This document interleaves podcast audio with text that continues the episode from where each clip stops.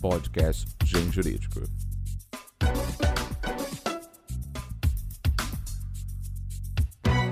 Olá, ouvintes do Mundo Jurídico. Meu nome é Daniela Oliveira. Estamos aqui para mais um bate-papo do nosso podcast do Gen Jurídico. E hoje a gente vai conversar com a professora Luciene Rodigero dos Santos. A professora é escritora, consultora e palestrante e professora da OAB-SP. Ela também é sócia fundadora do LRS Consulting, uma profissional com 33 anos de carreira, sendo que os últimos 15 dedicados à administração geral de escritórios de advocacia, atuando como gestora e consultora com atuação e passagem por diversas bancas. Ela possui MBA em gestão empresarial pela FGV, especialização em administração de escritórios de advocacia pela FGV Law, administração de recursos humanos pela FGV e gerenciamento de projetos in company e coaching pessoal pela PUC do Rio Grande do Sul. Ela está lançando com a gente um curso e um livro sobre gestão financeira, não percam, e a gente vai conversar um pouco hoje sobre dicas importantes para quem quer abrir ou que já abriu seu próprio escritório de advocacia. Vamos conversar um pouquinho com a professora? Olá, Daniele, bom dia. Uh, olá para todos que estão aqui nos acompanhando nesse podcast. É uma honra, é um prazer enorme estar com vocês. Eu agradeço demais pelo convite uh, e pela oportunidade, dizer que é um privilégio muito grande, uma honra poder estar aqui divulgando essa obra, né? O livro que foi escrito com muito carinho, com muito cuidado para todos vocês. Tem o livro, tem o curso e, e dizer e agradecer, né, o apoio que eu tive de todo profissional a, da, da, equipe do Gen Jurídico, que contou comigo aí desde esse começo de todo esse processo, né? Então, uma equipe muito, muito coesa, mas muito, uh, de fato, assim, muito empenhada, né? Profissionais realmente muito diferenciados e que ajudaram muito aí, muitas vezes, né? Com muita contribuição aí na obra. Então, eu queria muito agradecer nessa né, oportunidade e dizer que é, estou muito feliz de estar aqui com vocês e agradeço pela oportunidade. A alegria é nossa, professora, de conseguir consolidar toda essa experiência, todo esse conhecimento aí em dois produtos tão interessantes que é o curso e o livro. Professora, em 2021, a Folha de São Paulo publicou uma pesquisa que revelou que no país a gente já tem 1,2 milhões de profissionais, milhão de profissionais em direito, dos quais mais da metade, 62%, atuam de forma autônoma e 28% em escritórios de advocacia. Pela sua vivência, o que o escritório estabelecido faz de diferente? Uh, muito boa essa tua pergunta, Daniele, porque eu acho importante a gente já começando por essa estatística, uh, essa estatística que você citou, ela traz um número muito grande para nós, né? Uh, para a gente poder ter uma ideia desse universo, nós, essa pesquisa de 2021, ela está falando em 1 milhão e 200 mil profissionais. Se a gente for parar para pensar, 1 milhão e 200 mil profissionais, 62% trabalhando de forma autônoma, a gente está falando de 744 mil advogados que montam o seu próprio escritório, ou seja, eles não trabalham em outras bancas, sejam elas pequenas, médias ou grandes portes, mas trabalham no seu próprio escritório. Então, é um universo muito grande. E estatísticas mostram que esse número, ao final de 2023, ou seja, daqui um ano e meio, esse número vai ser da ordem de 2 milhões de advogados, né, pessoas formadas em direito. Então, é um universo realmente muito, muito, muito grande.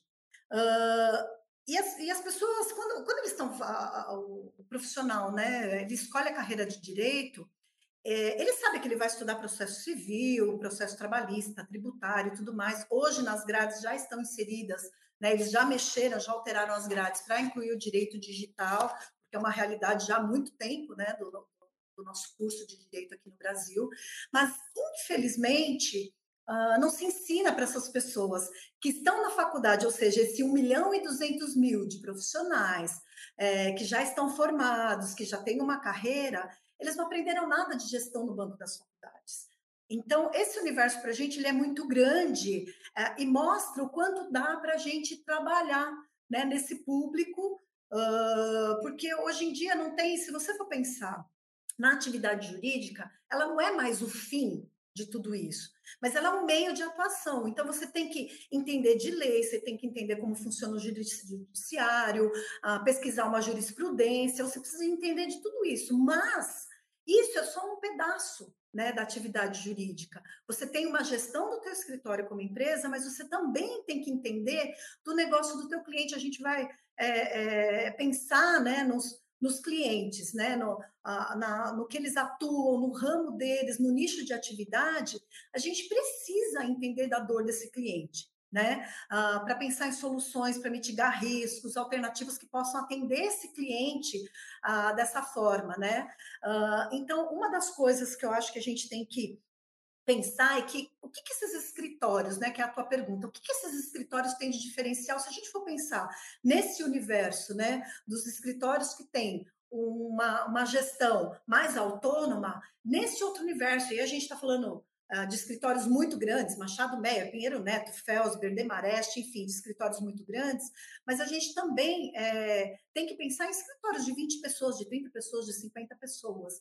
E o que, que esses escritórios eles têm, que é um diferencial que é muito grande, que eu queria muito falar com vocês, que eu acho que é, é, as pessoas precisam pensar de novo, né? Na, não se ensina gestão, não se ensina como mostrar, como montar o seu escritório de advocacia uh, quando você está na faculdade, né? Uh, eu não sou especialista em marketing, né? A minha experiência é dentro de escritórios de advocacia, mas eu convidei uma, uma pessoa uh, e ela escreveu um texto, né? Um capítulo do livro que é o André Porto Alegre. O André é uma pessoa que ele tem uma vivência muito grande em escritórios de advocacia e no livro é, ele tem um capítulo que ele fala especificamente sobre posicionamento estratégico. Então, tudo isso que a gente está trazendo aqui, pensando nesse diferencial desses escritórios, uh, é pensar como que você tem que mostrar o seu diferencial, como você comunica para o mercado quem você é, a que você veio, o que você faz, o que você entrega. Né? Você precisa comunicar para o teu público-alvo quem você é.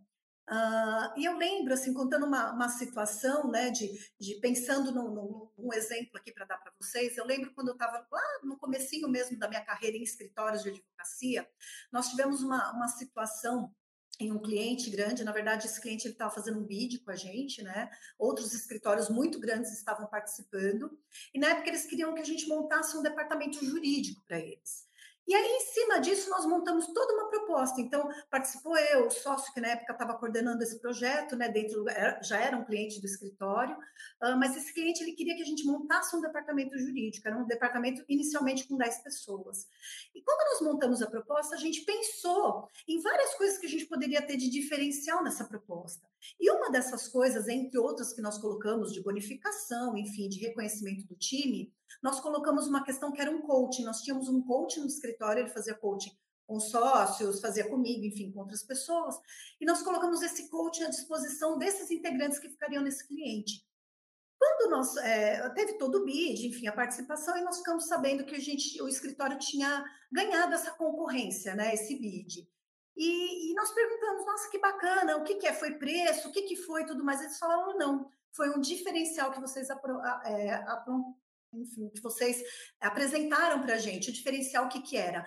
É, valorização desses profissionais e esse apoio, ou seja, esse desenvolvimento dessas pessoas através do trabalho do coaching, uh, que iria toda semana, enfim, para estar nesse cliente, para poder trabalhar com esses profissionais.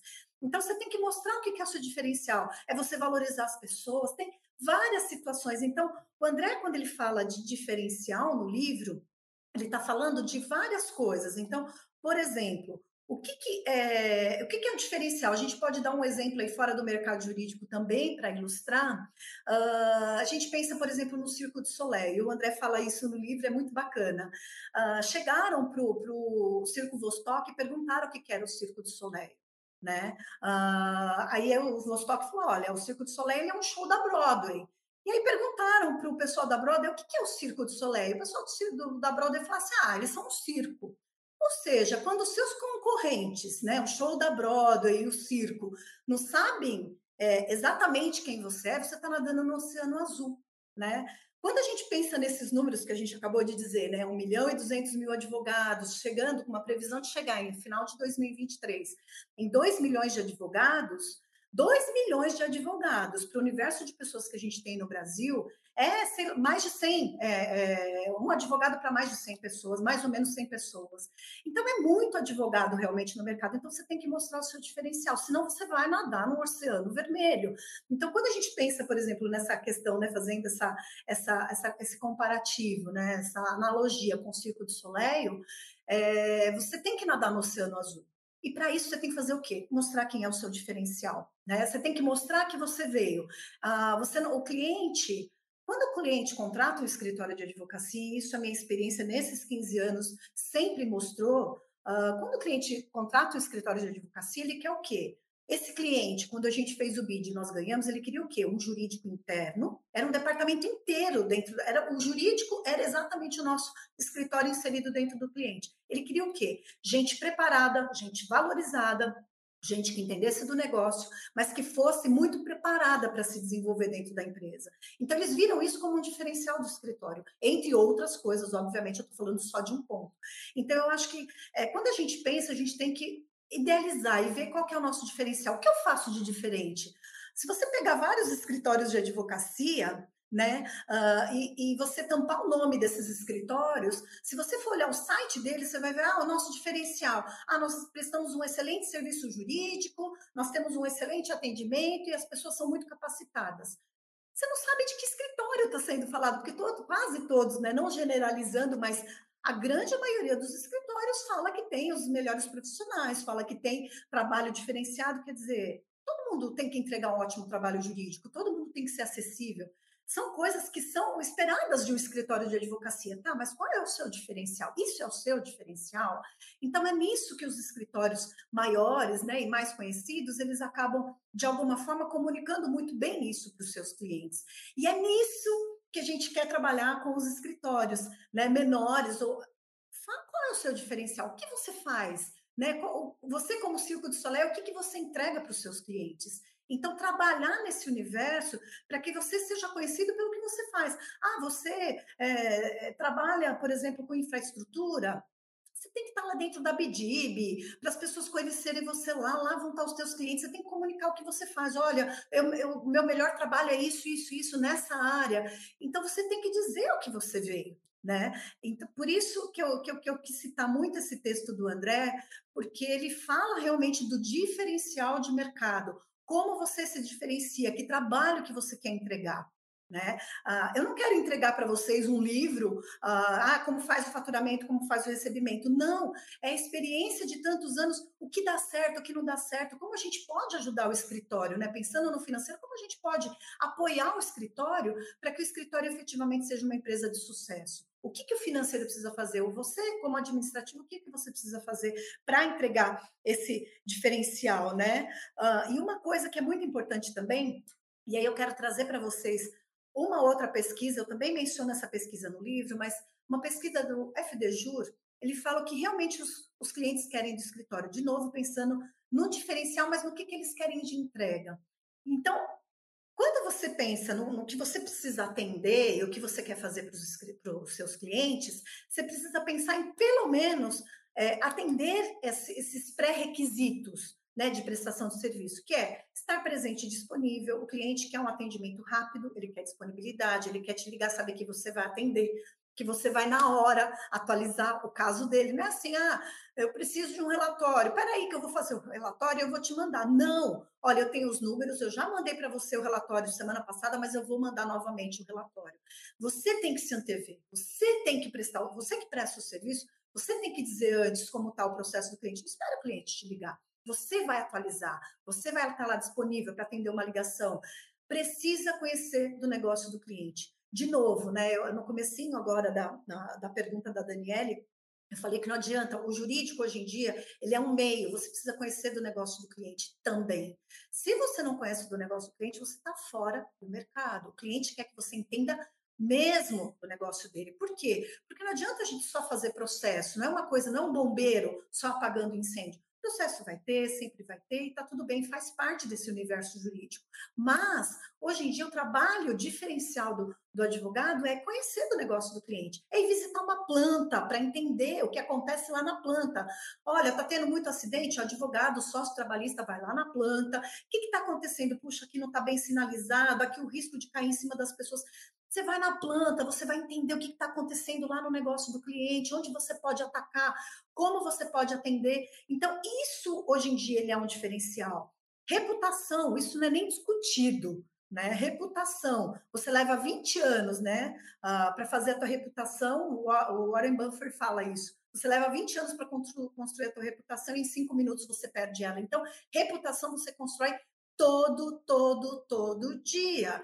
Isso é uma coisa que vai fazer o teu cliente não só entrar no seu escritório, mas permanecer como teu cliente.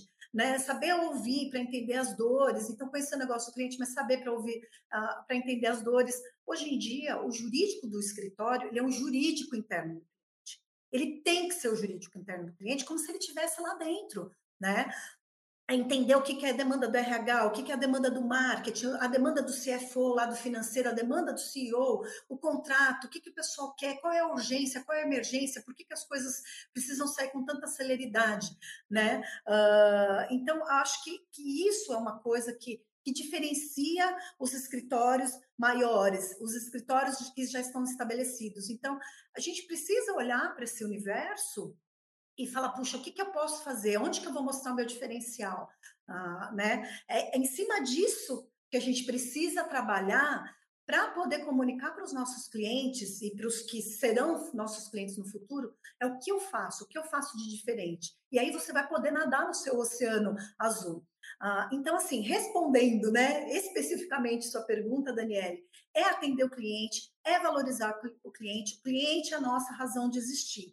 Né? Eu citei vários exemplos. A gente tem que ter uma organização interna, tem que ter gestão no departamento jurídico, departamento de marketing, a gente tem que cuidar de questões que são ESG.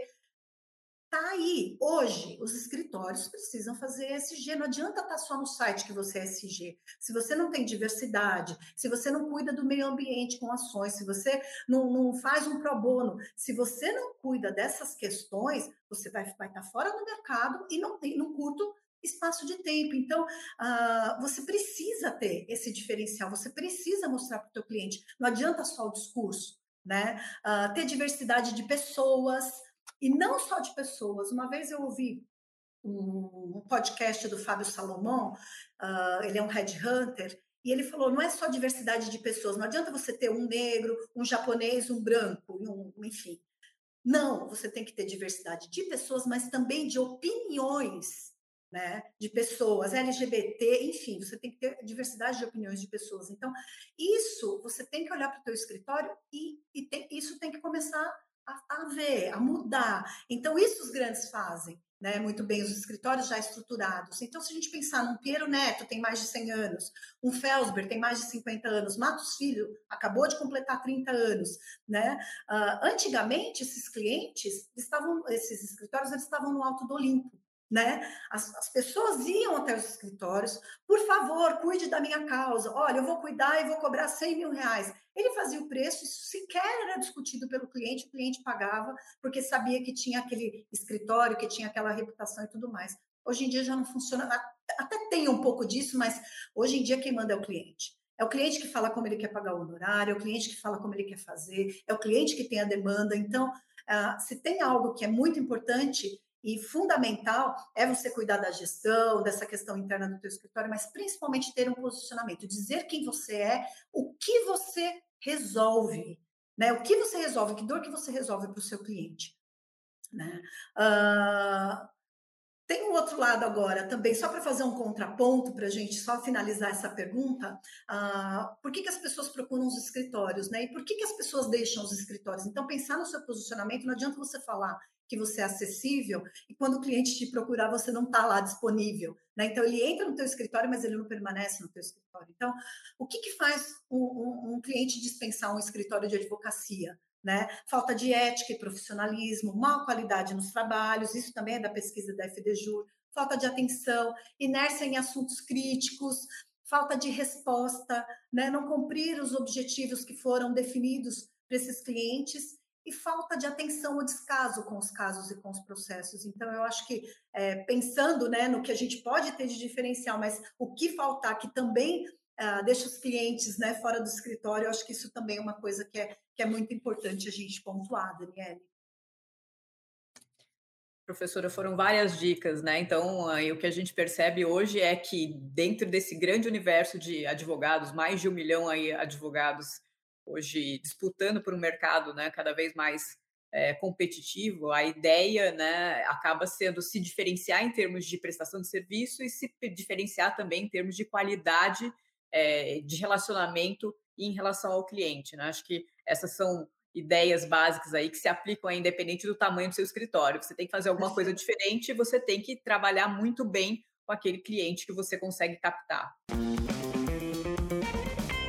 Uma coisa que a gente vem é, notando em relação ao mercado editor, é, ao, ao, mercado jurídico como um todo, né? Hoje o curso de direito, a professora mesmo falou, a gente está com 1,2 milhões de advogados e a tendência é daqui a pouco estar tá com mais de 2 milhões, porque o curso de direito hoje é uma das graduações com maior número de matrículas aí segundo o censo da educação.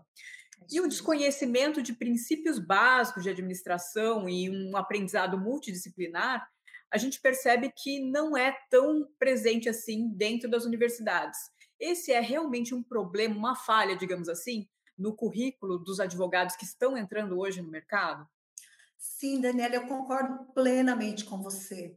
Uh, eu faço essa abordagem no livro, na verdade, assim, a ideia de uh, quando, quando a gente sentou e pensou no livro, né, e, e, como a gente, qual seria esse propósito desse livro, o que a gente queria, né, uh, com esse livro, uma das coisas que nós pensamos que foi muito forte foi as pessoas que estão ingressando no curso, saem do curso, desse curso, depois de cinco anos, não é pouco tempo, saem sem nenhuma noção. Então, são profissionais liberais, porque a a profissão de advogado é uma profissão liberal, ou seja, subentende-se que essa pessoa vai ter um negócio próprio, então, obviamente, muitos vão para escritórios e tudo mais, mas algum dia essa, essa gestão vai ser é, solicitada para essas pessoas também, o dia que eles forem sócios desses escritórios. Então, você imagina, a, a grade dos cursos de direito, ela traz lá o processo civil, trabalhista, tributário, acabaram de colocar o direito digital, mas em momento nenhum se fala de gestão. Então, esse profissional, essa pessoa que está lá fazendo a faculdade, que tem 20 anos, 22 anos, ela vai sair da faculdade sem absolutamente nenhuma nenhuma. Eu posso afirmar isso porque eu vi todas as grades de direito das principais faculdades do país. Nenhuma delas ensina uma matéria sobre gestão, que fale de administração, que fale de gestão de pessoas, que fale de marketing, que fale de financeiro. É óbvio que você não vai exaurir o assunto, mas você vai dizer da importância dessas áreas dentro de um escritório de advocacia. Então, a pessoa sai da faculdade sem uma noção de como que tem que fazer, se eu tenho que ter um, um contador ou não preciso, uh, se eu tenho que ter um sistema ou não, como que eu vou cuidar do meu processo? Ele sabe o jurídico, ele não sabe como ser um empresário. De novo, você não vai exaurir isso na, na faculdade, né, na grade de direito, mas você precisa colocar eu, eu, na minha opinião, acho que a partir do terceiro ano, ou do, sei lá, sétimo semestre, oitavo semestre, terceiro, quarto ano, precisa ter uma matéria uh, optativa, enfim, mas tem que ter uma matéria que fale sobre gestão. Você vai abordar como que faz para abrir um escritório, uh, quais os entraves, marketing. Você não pode fazer marketing como qualquer outra empresa. A gente tem provimento da OAB, a gente tem uma regulamentação da OAB. Lá nos Estados Unidos, você pode fazer marketing. No Come em Bolsa, vai lá e coloca uma, uma, uma propaganda do teu escritório. Aqui no Brasil isso não é permitido. Como você vai fazer esse marketing? Essas pessoas ela não têm ideia. Onde que ela vai prospectar cliente? Como que ela vai falar do escritório dela? Onde ela vai mostrar o seu diferencial?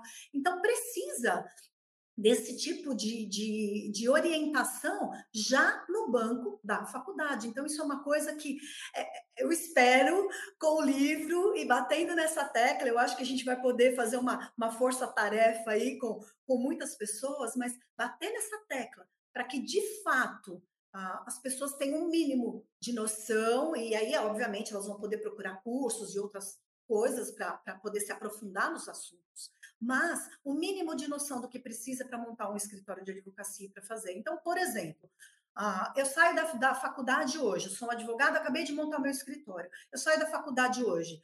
A minha conta é a minha conta pessoa física. Não pode ser a conta do advogado a conta pessoa física. Por quê? Porque ele está pagando aluguel do escritório, a conta do supermercado, o cartão de crédito, guardando dinheiro. Então, ele não sabe o dinheiro que é o dele ou o dinheiro que é do escritório. Precisa ter isso separado.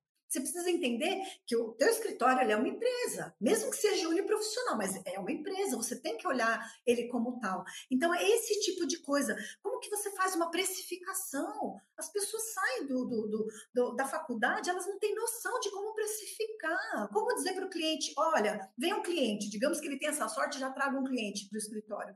Tá bom, eu quero que você cuide desse. A pessoa não sabe fazer uma precificação. Como que eu faço uma precificação? Então, eu acho que isso, esses tipos de, de abordagem, ah, né, é, para essas pessoas que estão fazendo a faculdade, isso é importantíssimo. Por quê? Porque senão a gente entra na estatística do Sebrae, que com um ano, ah, 80% das empresas quebram. E não é isso que a gente quer, a gente quer que as empresas dê certo, né? Quando a pessoa sai monta seu próprio escritório, ela quer que dê certo, ela não está montando escritório para dar errado. Então, para que não faça parte dessa estatística das empresas, né, dentre elas escritórios de advocacia, que vão quebrar, ela precisa ter uma noção do que, que é, como que ela vai faturar, como que ela vai receber, como que ela vai precificar aquele caso, mesmo que você seja um advogado sozinho, depois você vai trazer outras pessoas para o seu escritório. Então, essa questão que você, dessa tua pergunta, Daniele, do desconhecimento de princípios básicos de administração, ela é fundamental e ela é crucial. E se nós não mudarmos isso, a gente vai continuar aumentando essa estatística né, de empresas que, que enfim, não vão, é, não vão para frente, né? Por quê? Porque não se sabe cuidar da gestão. Ah, e se a gente for parar para pensar, a gente tem, segundo dados da OAB, a gente tem hoje no Brasil 1.896 cursos de direito. 1.896 espalhados né, no, no, em todos os estados e Distrito Federal. É, é um contingente gigantesco. Né? E outros cursos estão sendo abertos por outras universidades. Então, é, é, realmente é um universo muito grande, são muitos cursos, e eu espero, nem que seja com trabalho de formiguinha, que a gente consiga uh, incutar né, é, é, isso nas pessoas para que de fato elas entendam o quanto isso é importante. Uh, nesses meus 15 anos de experiência, em diversos tamanhos de escritório, eu passei de escritórios enormes, grandes, pequenos, médios, eu montei vários escritórios, né? Uh, desde o zero, desde a concepção, sentar com sócios, pensar no planejamento estratégico. E eles não têm noção. Você senta com sócios, a maioria eles não têm noção, né? Alguns um pouquinho mais vivenciados porque já tem um tempo de carreira, mas realmente eles não têm noção de como fazer, como fazer um orçamento, como fazer uma precificação, como cuidar, quem que vai cuidar disso, quem que é a pessoa que vai estar preparada para cuidar disso, né? Para o sócio realmente cuidar do escritório. Então, a gente tem que realmente pensar nisso, pensar nessa grade, pensar nesse público, na representatividade deles no universo jurídico e que sim, a gente precisa uh, ajudar essas pessoas, né? E, e, pensando nessas pessoas, o que, que o que, que, faz você querer ter o seu escritório? Né? O que, que, você quer? Você quer um nome na placa? Você quer o status? Você quer ser reconhecido? Né? Recém-egressos da faculdade ou pessoas já experimentadas no mercado que vieram, por exemplo, de uma cisão e querem montar um escritório de advocacia, eles querem tudo isso. Mas para você montar uma empresa, você precisa geri-lo como uma empresa.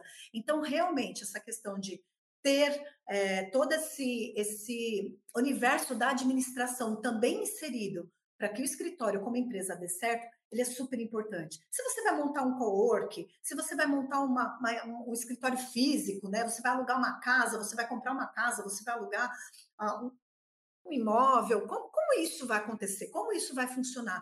Tudo isso, você tem um contador, se você vai ter sistema, cabeamento, enfim, você precisa pensar em cada uma dessas questões para montar o seu escritório.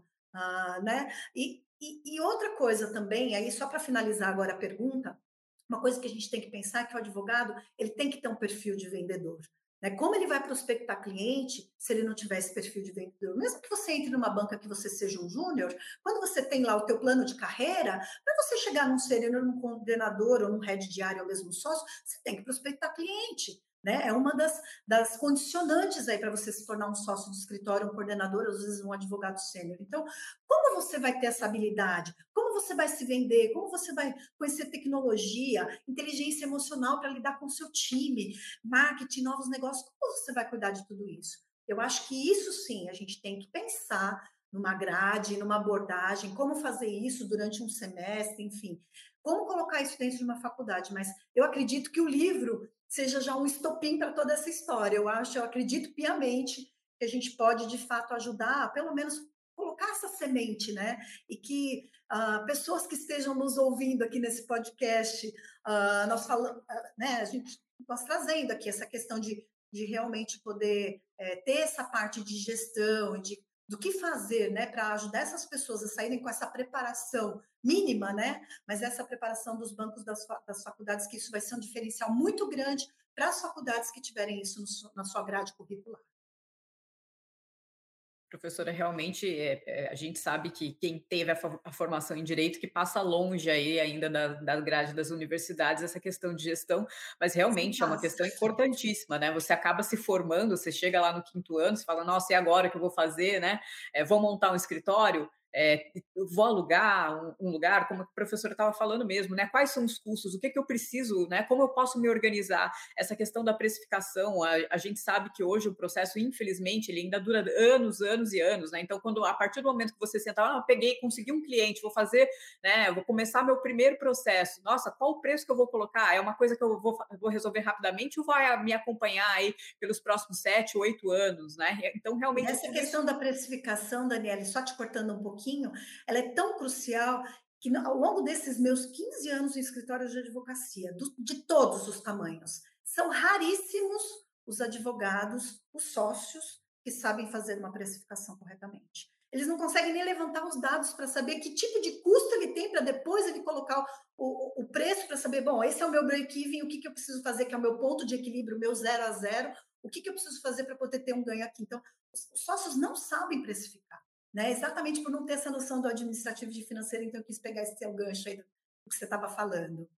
E lembrando que a gente tem no curso também, tem uma aula específica né, sobre precificação, que é justamente aí, tem vários itens aí, como fazer, exatamente o que levar em consideração, as planilhas lá, tudo bonitinho, já para o próprio advogado ali, com a mão na massa, já entender qual é, quais são os custos dele, o que, que ele tem que fazer para conseguir efetivamente colocar aí uma precificação que seja interessante aí para o sucesso financeiro do escritório. Então, é, realmente é uma parte muito importante que falta aí, infelizmente, na nossa formação de advogado.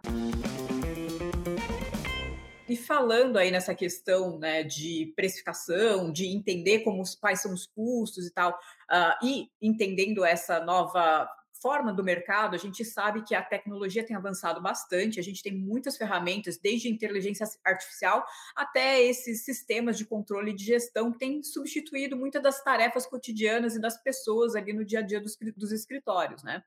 É, nos seus mais de 15 anos aí de experiência, é, o que, que a a professora pode contar para a gente em relação da dificuldade ou da facilidade dos advogados em utilizar e se adaptar a essas novas ferramentas? Essa questão é muito importante. Eu acho que a tecnologia ela vem para ajudar, né? Ela, ela tem que ser uma aliada de fato dos escritórios. Os escritórios têm que entender que a tecnologia vem para facilitar o seu trabalho no dia a dia, né? Por que, que eu falo isso?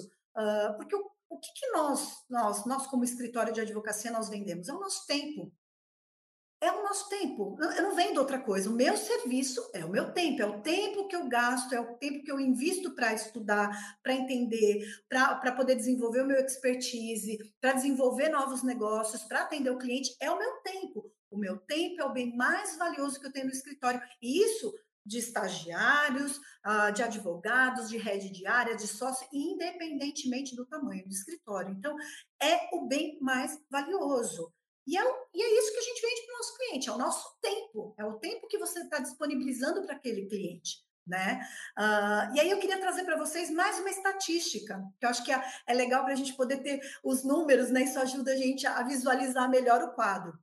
Tem uma, uma, estatística, um relatório da Thomson Reuters, uh, é um relatório que eles fizeram lá nos Estados Unidos no último trimestre de 2021. Uh, esse relatório ele traz que os escritórios americanos, porque aqui no Brasil a gente não consegue fazer benchmark dos escritórios, né? Fazer esse comparativo e olhar, uh, são poucas as informações. Por exemplo, dando só um exemplo, o Matos Filho é um escritório que ele, ele mostra o relatório dos números uh, do faturamento, do número de pessoas, qual é a rentabilidade, ele, ele divulga os números dele. Mas isso é uma parte. Se você procurar nos, nos, outros escritórios, você não vai ver essa informação. Então, você não consegue saber ah, quanto que é a tabela de honorários de um escritório e de outro, não. não, não esse tipo de informação no Brasil, ela, ela não, não existe. Mas lá fora, ela é amplamente divulgada. Então, quando a gente faz algum benchmark ou olha os escritórios americanos, e tem muita informação sobre os escritórios americanos, uh, a gente consegue trazer algumas informações que dá para replicar aqui no Brasil, para a gente pensar no nosso universo aqui no Brasil. Né? E, e, e, esse relatório específico da Thomson Reuters Institute, ele traz um relatório que ele fala que os sócios de escritório de advocacia, bancas com até 100 advogados, aqui para a gente já é considerado escritório de grande porte, tem como principal desafio a quantidade de tempo que eles despendem com trabalhos administrativos, é, enfim, dentro do seu escritório. Ou seja, se a gente for parar para pensar que 100% das horas disponíveis eles usam 44% em tarefas administrativas, ou seja, a cada 100 horas, 44 são gastas com tarefas administrativas. Olha o tamanho desse universo. Ele tem que ser zero? Óbvio que não. Você, como empresário, você vai ter que é, investir tempo para gerenciar o teu negócio. Isso também faz parte do negócio. Você não vai trabalhar 100% para cliente. Não existe isso um sócio como empresário. Né? Mas 44% do seu trabalho todo mês, por 12 meses por ano, olha o tamanho desse universo. Ele podia estar tá trabalhando outros clientes, prospectando clientes, vendo novos negócios, e isso não acontece. Então, pensando nesse universo de 44% do tempo que é gasto com tarefas administrativas, né, com horas que não são faturáveis, olha o tamanho desse universo. Então, a tecnologia é uma grandíssima aliada para esse tipo de estatística que eu trouxe agora para a gente. Né? Uh, por quê? Porque a tecnologia ela facilita a nossa vida. Né? É, quando você tem um sistema integrado, você tem lá cadastrado tanto a tua parte jurídica, que é o acompanhamento processual, quanto a parte financeira, que é o faturamento desse processo, desse cliente, desse caso, ou dessa consulta, né, desse consultivo, enfim, uh, você tem um, um sistema que ele faz esse link da parte financeira e administrativa com a parte jurídica, isso facilita a tua vida. Você precisa tirar um relatório para o cliente, você vai lá e você extrai informação. Você vai ter uma pessoa no administrativo que vai alimentar esse sistema, que vai te dar essa informação, que vai fazer o faturamento, contas a pagar do escritório, contas a receber, às vezes pagar uma guia de um cliente, um adiantamento. Então, o sistema, né, pensando especificamente na tua pergunta, Daniele, o que, que ele faz, né? O que, que é essa adaptação, o que, que precisa ter realmente nessa parte de tecnologia e de que, do que a tecnologia traz para nós, ela vem realmente para ajudar nesse tempo que é tão grande que os sócios gastam nessa gestão do escritório. Então, ter a tecnologia como aliada é fundamental. E não só para isso, não pensando só na parte administrativa, mas também em outras coisas. Por exemplo, você ter uma jurimetria para trazer os dados, para você analisar o processo dos seus clientes, para poder oferecer um outro tipo de trabalho para o seu cliente. Por exemplo, uh, você tem um caso em Goiás, lá de agronegócio, e, e sempre tem uma padronização de como as coisas são, como aquele, aquele juiz daquela determinada vara vai julgar aquele determinado processo. Você pode usar a jurimetria para olhar e falar: puxa, esse juiz sempre dá perda nessa, né, nesse caso por conta disso, disso, disso. Você tem como monitorar isso, olhar e abordar de uma forma diferente. Né? É, então, você pode usar, ou seja, a tecnologia a seu favor, você vai usar a jurimetria, você vai trazer processo trabalhista, processo tributário, tem é, robôs que fazem essa busca, tem empresas hoje no mercado que fazem esse tipo de trabalho. Então, traz a jurimetria para dentro do teu escritório, porque você vai agregar valor na sua prestação de serviço para o seu cliente outras coisas. Por exemplo, né, eu falei do sistema jurídico integrado. Esse sistema jurídico integrado ele vai ajudar na tua controladoria. Então, ele vai saber o teu timesheet. Por conta do timesheet, você vai saber a rentabilidade do seu cliente, do seu caso, porque você tem o que você faturou, você tem o seu custo, você tem o seu overhead, você vai saber o resultado daquele cliente. Se aquele cliente ele foi rentável para o escritório ou não. E, e, a tecnologia também pode ser usada a nosso favor. Eu vou dar um exemplo agora para vocês. Um dos escritórios que eu trabalhei há muitos anos atrás, uh, nós tínhamos, nós estávamos tendo vários problemas recorrentes com os clientes em relação ao financeiro, porque a gente mandava faturamento, os clientes reclamavam, queria de forma diferente, e aí o CEO do escritório falou, olha, vamos fazer o seguinte, nós vamos é, puxar as informações do sistema, a gente vai sentar com esses clientes e a gente vai uh, ver com eles como a gente pode parametrizar o sistema para fazer o faturamento e a emissão e os relatórios do jeito que o cliente precisa. E aí nós começamos a agendar reuniões nos clientes. E aí nós íamos para os clientes, sentávamos, o cliente se sentia super feliz, ele, ele ficava agradecido porque falava, puxa, você veio para me ajudar a resolver um problema que virava um problema interno do cliente, né? Como que eu vou destrinchar essa fatura aqui para fazer o pagamento por centro de custo? Quer dizer, não vinha, vinha uma bola quadrada para o cliente, né? E, e, nós fizemos isso com vários clientes, e por muitos anos nós fizemos isso. A gente é, elencou desde os maiores clientes até os menores, mas a gente ia no cliente, tentava sentar para ver o que a gente poderia, com o nosso sistema interno, parametrizar para facilitar a vida do cliente, né? Para mandar essa fatura. Uh, eu estou dando o exemplo, obviamente, da parte financeira, mas você pode usar isso para várias outras situações. E isso surtiu muito efeito, né? Então, por exemplo, tinha um pagamento que estava atrasado, eu ligava para a pessoa porque eu já tinha um contato, já sabia quem era a pessoa dentro do financeiro. Olha, poxa, essa fatura venceu hoje, você consegue ver para a gente? Então, isso, inclusive, ajudou na proximidade com o cliente, né? A, a você eh, saber que você está falando com a Ana, mas você conhece a Ana, né? Você não fala com ela só por telefone. Então, isso também trouxe uma proximidade, usando de novo o, o, o, sistema a seu favor. Uma outra situação, que nós, assim que a gente implantou o sistema num dos escritórios que eu trabalhei, nós implantamos um sistema, eles não tinham, eles tinham um sistema que não fazia a parte de BI, nós implantamos um sistema que tinha essa questão do BI e o que, que nós fizemos com esse, com esse sistema? Nós começamos a acompanhar aqueles clientes que pagavam um partido fixo, né? Que é um valor para acompanhamento de todos os casos e processos e consultivo dentro do escritório. E nós conseguimos, por conta da utilização do sistema, renegociar com vários clientes vários contratos. Por quê? Porque a gente mostrou por um período de três meses ou de seis meses, a gente sentou com os clientes e mostrou, falou, olha, tá vendo aqui? Você me paga 5 mil reais por mês. Só que se eu cobrasse por hora, com tanto que essas pessoas trabalham, tá vendo? Nesse mês, nesse mês, nesse mês, nesse mês, você teria é, que ter pago para o meu escritório 100 mil reais, quando você pagou 30 mil no semestre. Vamos sentar e vamos negociar? Não precisa ser 100 mil, mas também não dá para ser 30. E com base nessas informações, por quê? Porque a gente tinha os fatos, contra fatos não há argumentos. Então, quando você tem essa informação no seu sistema, porque ele, ele tem essa informação tanto do jurídico quanto do administrativo e financeiro, com base no sistema, nós puxamos esses relatórios e a gente sentava com os clientes na mesa para negociar. E aí o cliente ficava sem jeito, porque falava assim: nossa, eu pago 5 mil reais por mês, mas vocês trabalham equivalente a 20 mil reais por mês. Puxa, esse contrato não está bacana. E o contrário também é válido. Às vezes o cliente paga 5 mil, mas fatura equivalente a ah, é uma consulta e tudo mais. Você também renegocia para baixo. Por quê? Porque é uma coisa que ela é justa para os dois lados. É um ganha-ganha. O teu cliente ganha, mas você também ganha. Então, é, e quando você é assim com o teu cliente, o cliente vê valor nessa relação. E aí ele vai valorizar o, o trabalho do teu escritório. Então, é, tem várias, uh, vários exemplos que eu posso dar aqui de situações que, de fato, a parte da inteligência artificial, a parte de, de tecnologia, de informações, obviamente que você tem que alimentar direitinho o sistema, mas que você consegue usar ele para renegociar honorários, para renegociar contratos, para poder usar a informação para fazer uma precificação.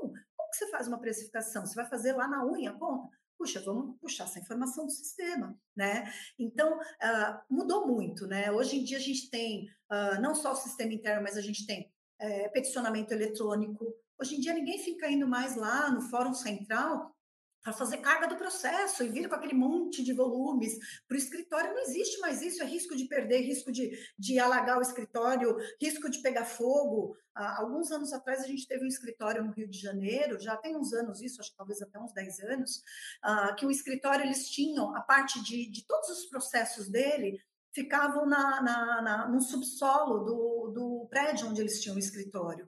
E teve um alagamento grande no Rio de Janeiro. E alagou todos os processos, ou seja, eles perderam todas as informações do cliente. Então, pensando, né, eu falei dessa parte administrativa e financeira, mas pensando num GED, por exemplo, se você tiver um sistema de GED, gerenciamento eletrônico de documentos, um sistema é, que você pode colocar toda a parte intelectual, né? O que nós vendemos para o nosso cliente é o nosso tempo, mas isso transformado em quê? Em papel, no, no que está escrito lá, né? No, na, na, nossa defesa, no nosso parecer, no que faz, no que não faz, na nossa apresentação para o cliente. Então, se você tem isso no sistema é, de GED, você tem a segurança que essa informação está lá dentro do sistema e que você pode acessar a qualquer momento. Por exemplo, 2020, nós tivemos o início da pandemia. Em março de 2020, todas as pessoas viraram. Isso aconteceu no GEM jurídico, isso aconteceu no escritório onde eu trabalhava, isso aconteceu em todos os lugares, né? De, principalmente falando de escritórios de advocacia. Olha, estamos com uma pandemia, lockdown, vai todo mundo trabalhar de casa. Como que você faz para trabalhar de casa e ter acesso a um processo físico, a pasta física lá no seu, no seu arquivo físico? Então, digitalize essa informação, coloque dentro de um GED para que as pessoas que possam ver o documento, que tenham que ter acesso, isso fica organizado, fica de fácil acesso, é fácil de você procurar informação. Isso também faz com que a gente otimize o nosso tempo dentro do escritório. Então, ter um sistema de GED é imprescindível. E eu estou falando GED não é um GED que você vai lá e só pega a informação e olha, não. Estou falando de um GED que vai controlar, que vai fazer versionamento, que várias pessoas podem trabalhar nesse documento, que você pode mandar para o seu cliente ou ele acessa o seu sistema. É, é, é, uma outra informação. O GED realmente é uma coisa que pode compartilhar e fazer a gestão dos dados do escritório, inclusive não só de clientes, mas também do escritório né? Parte de backup tem que ser uma coisa muito segura, uh, né? Uh, então, assim, tem, tem várias coisas acontecendo hoje. O próprio, uh, o próprio judiciário, né, Daniele? Quando a gente pensa, por exemplo, que, que hoje tem um projeto que é o Rafa 2030, que são redes artificiais da agenda da ONU, já está sendo desenvolvido, já é um projeto que já foi lançado pelo, pelo STF. A gente teve, alguns anos atrás, a implementação do projeto Vitor, que também foi feito lá atrás e que também está funcionando no judiciário. Ou seja, o judiciário é, tá, tá né, nessa, nessa questão de realmente utilizar a inteligência artificial, utilizar a tecnologia ao seu favor. Então, é um caminho sem volta. Ah, é óbvio que a gente às vezes pensa, né? Tem uma pergunta que sempre fica no ar: ah, mas a tecnologia vai é, acabar com os advogados? Eu, na minha opinião, acredito que não. Mas o trabalho mecânico, o trabalho repetitivo, contencioso de massa bancário, contencioso de massa trabalhista, isso vai ser mudado. Já mudou, né? Uh, por quê? Porque não faz sentido ficar um advogado fazendo aquele, aquele processo repetitivo Sendo que você pode ter uma máquina que você vai treinar essa máquina para que ela faça esse processo. Então, isso já é uma realidade em muitos escritórios. Você pega escritórios grandes, por exemplo, uma, esses dias, recentemente eu participei de, uma, de um curso que tinha uma pessoa de um escritório chamado Urbano Vitalício. O escritório é todo informatizado, ele tem a controladoria jurídica dele é enorme. Por quê? Porque é tudo como eles tá, trabalham com contencioso de massa, é tudo muito bem padronizado. Então, de novo, né, falando dos escritórios grandes, mas isso é super importante. Então, use a tecnologia a seu favor. Você vai dispensar advogado? Claro que não. Mas a função do advogado é advogar, é pensar, é estudar, é ver novas formas, é estudar o negócio do cliente. Então, vai sim ter mudança, mas não uma substituição, mas uma mudança, né? Um paradigma, na verdade. A, a tecnologia ela vem para dar um suporte para os escritórios. Então, precisa de fato, começando com o sistema jurídico, mas precisa de fato usar isso. Então, por exemplo, hoje você tem lá seu sistema jurídico, você tem o push das publicações. Ele traz para você as publicações. Você não pega mais o diário oficial e fica lá lendo o diário oficial para ver se sai uma publicação do seu cliente. Não existe mais isso. Ele já traz para o seu sistema, você vai lá, dá o ok, dá o ok, double check, Entrou no seu sistema, ele já vai lá, ele já coloca o prazo tudo mais. Isso facilita a vida, né? Esse trabalho burocrático, que inclusive pode levar a erros, porque é seria um trabalho manual, a tecnologia faz isso para você. Então, a gente tem que ter a tecnologia realmente como nosso aliado. Então, é crucial a gente pensar uh, né, que a pandemia nos fez trabalhar de fora do escritório, então precisou de firewall robusto, precisou de. É, parte de cabeamento, teu escritório tinha que estar com o sistema disponível 24 horas por dia, 7 dias por semana, porque a pessoa podia trabalhar de qualquer lugar,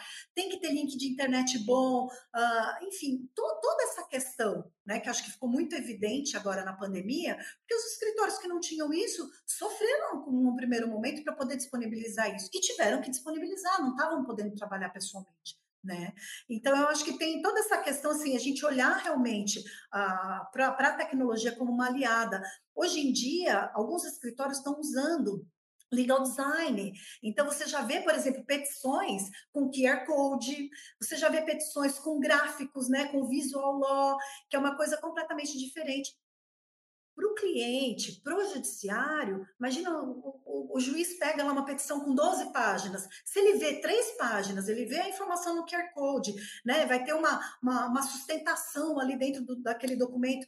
Olha quanto isso traz né, de, de benefícios, um ganha-ganha gigantesco. Óbvio que tem um investimento por trás disso, né? Tem toda uma questão estratégica de, do escritório investir, porque não é um investimento barato, mas olha, olha a mudança, né? As coisas que estão acontecendo. Atendimento no primeiro momento nesses escritórios grandes com chatbot. Você treina para que ele faça alguns filtros né, das ligações antes de passar para um departamento jurídico, então acaba é, fazendo essa interação de alguma forma. Tem escritórios que têm robôs, né? Então, realmente é usar, pensar na tecnologia, o que ela pode nos beneficiar e trazer para o escritório, mas de novo, é o investimento.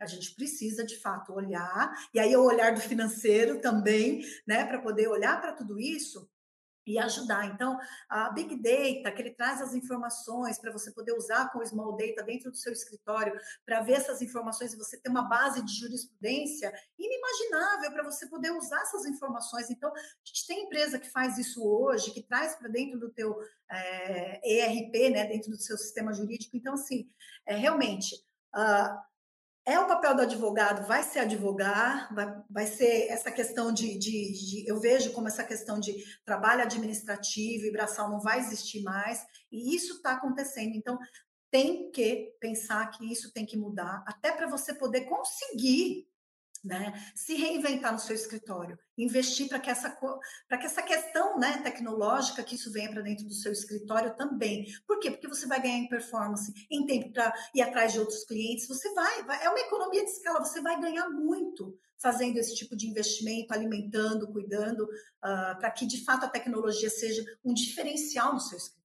Professor, essa questão da, da tecnologia é, é, é uma modificação que está acontecendo na sociedade como um todo, né? A gente percebe hoje é, como a gente depende muito mais da, da, da informática, de, de tudo. Hoje, a, a, nossa vida está digitalizada, né? E óbvio que isso tem influência em relação à sua atividade profissional, principalmente hoje no direito né, principalmente a atividade jurídica.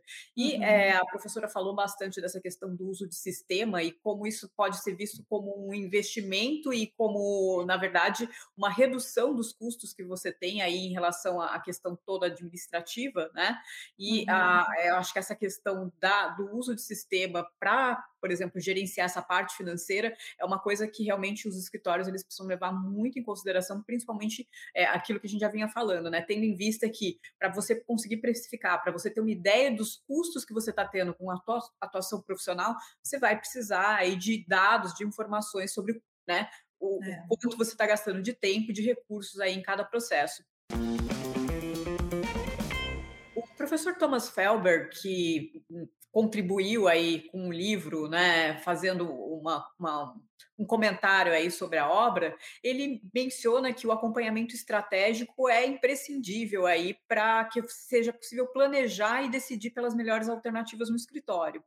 Como que a gestão financeira pode contribuir para a qualidade do serviço e dos ganhos financeiros? A gente já vinha falando isso nas outras perguntas, essa questão aí da tecnologia também trouxe aí vários aspectos em relação a essa questão da gestão financeira e da qualidade do serviço e do ganho financeiro no escritório. Né?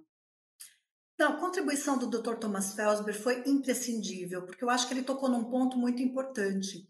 Uh, de novo, né, quando a gente fala dos, nós já falamos isso, né, há, há pouco, Uh, na faculdade, realmente, as pessoas não aprendem a cuidar do próprio negócio. Então, para eles, planejamento estratégico é uma coisa que é muito surreal, é muito longe do que pode ser a realidade. Só que tem uma frase que eu gosto muito, que é do, do, do, desenho, né, do filme Alice no País das Maravilhas, do Lewis Carroll. Ele fala, a Alice chega para o gato e fala assim, gato, você pode me dizer que caminho que eu tenho que tomar? E o gato fala, depende, para onde você quer ir? E ela fala, ah, eu não sei para onde eu quero ir. E aí o gato responde para Alice: se você não sabe para onde quer ir, qualquer caminho serve. Então, pegando esse gancho, né, que ilustra demais, quando você não sabe o que você quer fazer, quando você não sabe quem você é, qualquer coisa serve. De repente você vai ficar dentro dessa estatística, né, de um escritório quebrando aí no primeiro ano. Então, é, pensar no planejamento estratégico, e aí quando a gente fala de financeiro, é muito importante e essa abordagem do Dr. Thomas ela foi muito cirúrgica porque assim quando a gente pensa em planejamento estratégico qualquer coisa que você fizer dentro do planejamento estratégico ele envolve finanças se você for pensar numa questão de RH você está envolvendo finanças se você for pensar numa vou trazer novos sócios para o escritório você está envolvendo finanças custo de equipe se vai entrar ou não faturamento quando você fala puxa eu quero mudar o meu escritório do lugar A para o lugar B você está envolvendo finanças que custo que a gente vai fazer vai diminuir o nosso custo no mês a mês qual que é o meu retorno retorno, né? O ROI, o meu retorno do, do investimento que eu vou fazer aqui em dois anos, é, que eu fizer em dois anos, quanto que vai ser o retorno desse meu investimento? Então, qualquer coisa, pensando em, é, é, em estratégia, qualquer ação que nós formos tomar, realmente o financeiro contribui para isso. E é o financeiro que faz as contas, por isso que ele é tão imprescindível em escritórios, uh, porque você participa de tudo isso. Então, uh, dentro de vários escritórios, e aí é uma dica já que eu deixo para vocês, tenham né, é, os escritórios maiores, obviamente, né, que tenham condições de ter, tem um comitê de gestão, tem uma, um, um, grupo de sócios, né, um comitê de sócios para falar de finanças. Em vários escritórios por onde eu passei, fazia reuniões semanais. A gente tinha uma reunião de fechamento na virada do mês para mostrar os números de acompanhamento, eu falo muito isso no livro, né? Como está o faturamento em relação à meta, como está o recebimento em relação à meta, as despesas em relação à meta, que é o mínimo que a gente precisa acompanhar junto com o fluxo de caixa, né? Sem isso, a gente não sabe absolutamente nada do nosso escritório, você está totalmente no escuro e isso não é bom, né? Mas é, é, é, ter esse acompanhamento estratégico. O que, que, nós vamos fazer? Vamos trazer um novo sócio? Vamos trazer uma nova área de atuação para o escritório? Como que a gente faz essa conta? Vai vir equipe? Vai vir uh, faturamento? Ou a gente vai desenvolver essa área dentro do escritório? Então, o, a parte financeira, e pensando nos ganhos, que num primeiro momento vai ser um investimento, às vezes você vai ter um custo alto, mas aquilo vai ser um investimento que você está projetando esse ganho futuro, uh, ele é muito, muito, muito, muito importante, né? Uh, e, é, e em todas as áreas. Então, quando a gente fala de planejamento, você vai falar de marketing. De novo, lembra que eu falei lá atrás de posicionamento? Né? Você precisa saber quem você é. Né? Você precisa se dizer para o teu cliente quem você é, para o teu concorrente quem você é, o que você faz, o que você entrega. Então, uh, pensar né, nesse planejamento, uh, pequenos escritórios, os gastos são proporcionais, mas de fato precisa saber para projetar o seu futuro. Né? É, e aí eu queria usar também de novo, né, falando do Felsberg, é uma banca, né, um lugar por onde eu, eu passei. Uh, o Felsberg eles têm uma frase, você pode conferir isso lá no site deles, que ele fala o seguinte: olhar presente com visão de futuro. O Felsberg é um escritório que existe há mais de 50 anos. Então, é olhar para o presente, mas tendo uma visão de futuro, ou seja, planejamento estratégico. Para dois anos, cinco anos, dez anos, vinte anos. É óbvio que você vai ter, ao longo desse período, ajustes e coisas que você vai é, precisar corrigir. Por exemplo, em 2020, 2019, quem planejou o ano de 2020 não estava contando que ia ter uma pandemia. Então, é óbvio que alguma correção de curso, em algum momento, em algum nível, tem que ser feita, mas você precisa planejar. O Matos Filho acabou de fazer 30 anos, de completar 30 anos. Eles já projetaram os próximos 30 anos. Poxa vida, a gente não sabe nem o que vai acontecer o ano que vem. A gente está com eleições agora no Brasil, a gente não sabe nem o que vai acontecer o ano que vem aqui com a nossa economia e tudo mais, né? A gente tem uma ideia, a gente ouve os economistas, mas o que, que vai acontecer? Você já está projetando 30 anos? Sim, já estou projetando 30 anos. Vai ter correção de curso? Vai. Mas você precisa saber o que você quer fazer para o ano que vem, para os próximos dois anos, para os próximos cinco anos. E tudo isso é sentar né, na cadeira, na mesa, fazer um brainstorm, todo mundo podendo opinar, dar sua opinião, e, e enfim, para você poder dali ter o planejamento estratégico do escritório, e eu estou falando de sócios, né, com a participação de RH, que hoje tudo você faz, tudo, absolutamente tudo tem a ver com pessoas. Então, RH é fundamental nesse planejamento estratégico, financeiro também é, enfim, essas áreas aí que são estratégicas para o escritório, né?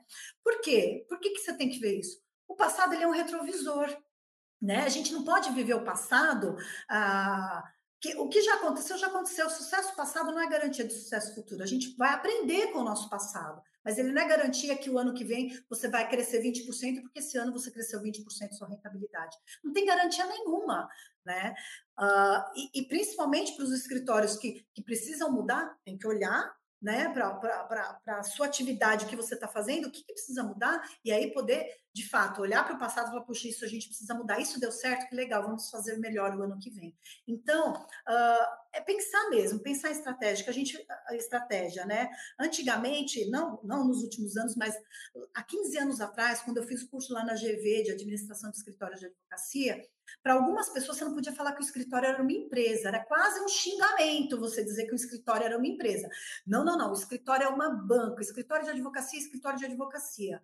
É óbvio que é uma empresa. Ela gera lucro para os sócios, ela paga imposto, ela, ela tem os seus clientes, ela tem os seus funcionários, ela tem a sua questão é, de, de pro bono, enfim, ela, tem, ela é uma empresa, ela é uma empresa e por existir como empresa, ela precisa de fato dar lucro para pagar os seus, os seus acionistas. Então, é, a gente não pode romantizar, a gente tem que olhar realmente como uma empresa, né? ver esse planejamento como algo que a gente precisa fazer e ir revisitando. Então, uh, eu queria dar um exemplo para vocês agora, pensando né, também nessa questão estratégica e de, e de quanto financeiro ele é importante uma das minhas passagens por um escritório, uh, nós tínhamos uma área e nós identificamos, né, pelo sistema e tudo mais, nós extraímos as informações, a gente identificou que essa área ela não tinha, ela não estava tendo uma boa rentabilidade, alguns meses inclusive negativa, né?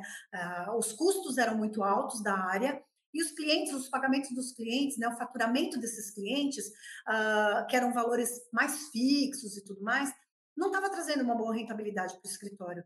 A gente sentou, se debruçou, olhou para a equipe, que tinha inclusive CLTs na equipe, né, para fazer uma parte de, de, para, de trabalho paralegal. Nós olhamos para os integrantes, a gente resol, resolveu ajustar a senioridade da, dessa equipe. Então, nós fizemos vários trabalhos, isso tudo com base em financeiro. Então, a gente olhou para a equipe, os custos da equipe, a gente ajustou o tamanho da equipe e a senioridade da equipe. Tinham dois sêniores, não era necessário ter dois sêniores, porque tinha um sócio da área.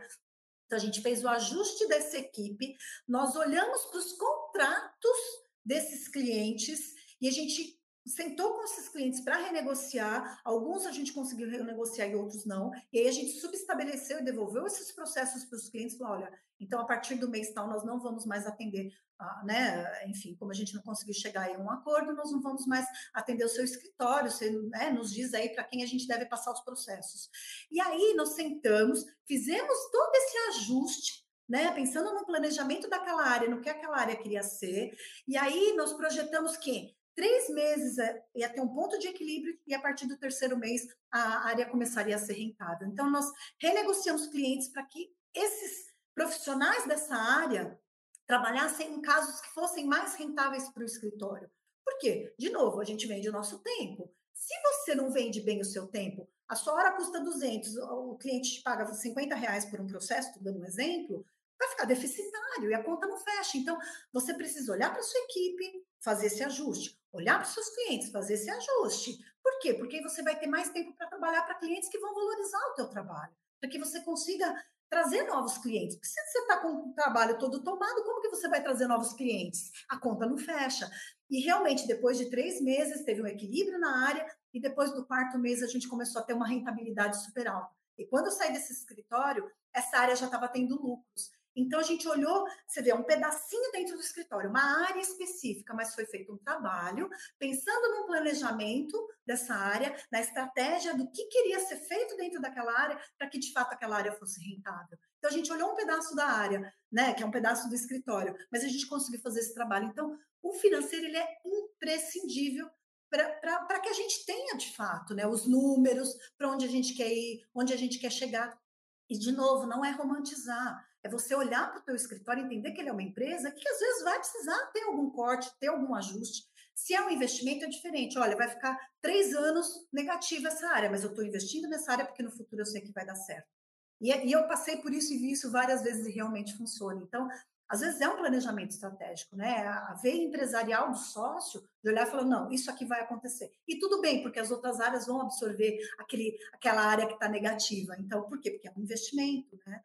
Então, tem, quando você pensa, de novo, né? Falando de, de números e tudo mais, quando você pensa que o financeiro ele pode ajudar nesse, nesse norte, de fato, você ganha muito com esse planejamento estratégico. Então, realmente, você só vai ter é, um planejamento estratégico a longo prazo, pensando no curto, no médio e no longo prazo, pensando lá na frente, com o financeiro de olho em todas essas atividades que acontecem dentro do escritório financeiro pode apoiar. Por exemplo, você pode ter na sua definição de estratégia que você quer fazer um roadshow pelos Estados Unidos para trazer cliente, novos clientes para o escritório, porque lá tem, sei lá, enfim, você tá, vai fazer um roadshow lá nos Estados Unidos. Você precisa de um investimento para mandar um sócio, dois sócios por 15 dias, para participar de um congresso que custa não sei quantos mil dólares. Tudo isso é planejamento estratégico. E o financeiro vai te ajudar nisso. E aí, o que, que você vai trazer de novo de lá para poder, de, de fato, trazer essa lucratividade para o teu escritório, uma nova área e tudo mais. Então, o financeiro ajuda como? Com os KPIs, com essa parte de BI do sistema, que é o Business Intelligence. Então, por exemplo, os KPIs o financeiro vai ajudar, né? Mostrando esses números. De novo, a gente olha para o passado como um retrovisor, mas para a gente poder programar esse futuro. Então, uh, o financeiro vai desenvolver os KPIs, o que, que a gente pode fazer uh, né, para poder é, ter, ter essa questão estratégica atendida. E eu quero usar um exemplo que eu, inclusive, usei no livro, que eu acho que ilustra bem. Uh, quando a gente pensa em planejamento estratégico, você não pode pensar só no, no, topo da pirâmide, que são sócios, que é a estratégia. Você tem que pensar na estratégia, que são sócios, você tem que pensar no tático, que é a gerência e as coordenações, e você tem que pensar no operacional. Então, por exemplo, digamos que lá na sua estratégia você queira crescer para o ano que vem 15% a sua rentabilidade é um escritório que já está consolidado há muitos anos e você quer crescer 15% na sua rentabilidade. Isso é no seu planejamento estratégico, os sócios estão definindo isso. Como que isso vem para a parte, para a tática do escritório? Olha, nós vamos acompanhar de perto o relatório de aging, ou seja, KPI, nós vamos acompanhar de perto a cobrança, o faturamento tem que sair até o quinto dia útil, porque a gente tem que receber dentro do mês, a gente não quer um contingenciamento de faturamento para o mês seguinte, porque a gente quer aumentar a nossa rentabilidade, a gente vai ver as áreas que não estão rentáveis, por exemplo. E aí, para o operacional, que é quem está no dia a dia, que é o seu auxiliar, o seu assistente, o seu coordenador, né? Lá da, dependendo do tamanho do escritório, do tamanho da equipe, obviamente, ele vai fazer o quê? Ah, o cliente não pagou no dia seguinte, ele está ligando, ele vai fazer follow-up de três dias, ele vai falar com o sócio que o cliente não pagou, ele vai soltar o faturamento, ele vai olhar se um cliente que já tem um ano, se ele vai ter que ser feito alguma correção naquele contrato pela inflação. Então, isso você vai, você vai descer do estratégico para o tático, do tático para o operacional, para quê? Para atingir a estratégia que é crescer 15% em rentabilidade. Então, eu estou dando esse exemplo por quê? Porque, de novo, o financeiro ajudando né, o escritório nesse planejamento estratégico. Então, é muito importante. A gente tem que olhar e tem que fazer, independentemente do tamanho do seu escritório, precisa de um planejamento estratégico, senão você não sai do lugar. De novo, né, o gato, se você não sabe para onde você quer ir, qualquer, qualquer caminho serve. Será que a gente quer qualquer caminho? Acho que isso é um ponto muito importante para você, sócio de escritório, pensar. Professora, acho que é importante deixar claro, né, para todo mundo que está ouvindo a gente, que financeiro não é só pagar a conta e receber dinheiro, né? Na verdade, longe disso, né, Daniele? É muito longe disso. Na verdade, existe todo por trás uma inteligência que é, que justamente tem que ser construída por trás é, com esses dados do financeiro, né? Custos, quanto você está gastando, quanto que você está recebendo, é, é, tudo isso vai servir de instrumento aí para o escritório para que ele consiga se organizar e justamente aí sim implementar uma, uma gestão estratégica. E sem, como a professora diz, tanto no livro quanto no curso, demonstra né, de forma prática, sem o, a base inicial de uma organização financeira, você não consegue garantir uma gestão estratégica adequada do seu escritório. Acho que isso é importante, muito importante de, de deixar claro aí para todo mundo. E, e só contando mais uma coisa, Daniele, sobre mais uma questão sobre isso que a gente nós estamos falando agora. Uh, às vezes você não precisa ter, por exemplo, como escritórios grandes, né? Um Matos Filho, um Machado Berg, tem diretorias específicas cuidando de cada área. Às vezes você não vai ter um escritório muito pequeno, você fala assim, nossa, o que você está falando para mim é utopia, né? Eu não consigo entender, para mim não faz sentido. Às vezes um escritório pequenininho pode trazer uma consultoria externa, né? Então, por quê? Porque às vezes a consultoria vai chegar, vai olhar, vai te ajudar como faz uma precificação, ela vai te ajudar no dia a dia e com a implantação de um sistema, por exemplo, que pode te ajudar, né, a ter os números do escritório, Mas isso é uma coisa. Por quê? Porque o custo disso é muito menor. Às vezes essa consultoria vai vir, vai ensinar o teu profissional, vai deixar a casa em ordem e falar: olha, pelo menos isso daqui você tem que fazer. Então, daqui para frente, agora você vai tocando, e aí você pode pontualmente ajudar ou não. Então, às vezes, você não precisa nem trazer um diretor que custa 30 mil, 50 mil reais para o seu escritório. Você pode contratar uma consultoria que vai te ajudar pontualmente, ou vai treinar o seu profissional, fazer uma mentoria, para ajudar pontualmente nessas questões. Então, é, às vezes é, é, é, é, precisa ter um olhar, abrir um pouco mais o leque, né? Abrir de fato a janela para você poder ver as possibilidades, né? Porque isso tudo não é um custo, ele é um investimento no teu escritório. Porque se você olhar com esse olhar mais acurado, você consegue ver onde o seu escritório está corrigir né, essas, essas rotas e esses cursos para que lá na frente você tenha um escritório muito mais vencedor, com muito mais rentabilidade, com mais dinheiro no bolso, distribuindo lucros, é, enfim, né? É, é, muito importante. Então, você pode, inclusive, lançar mão, né? Isso é uma coisa que é importante pontuar, eu acho.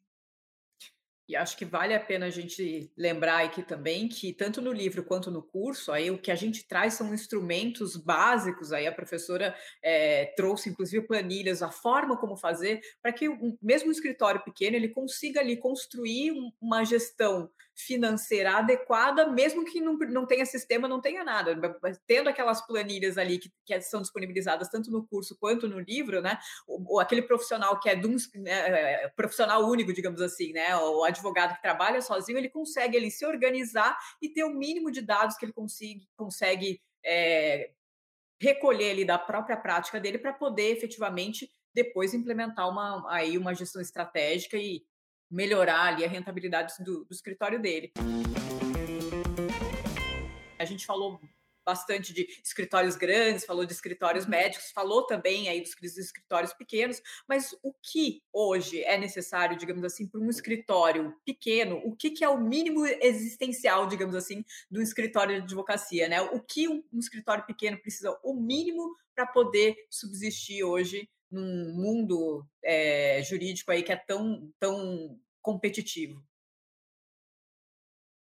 Essa, essa pergunta é muito importante, Daniele, porque assim, quando, quando nós pensamos no, no, livro, né, e nós já citamos isso aqui ao longo desse, desse nosso bate-papo, uh, nós pensamos o quê?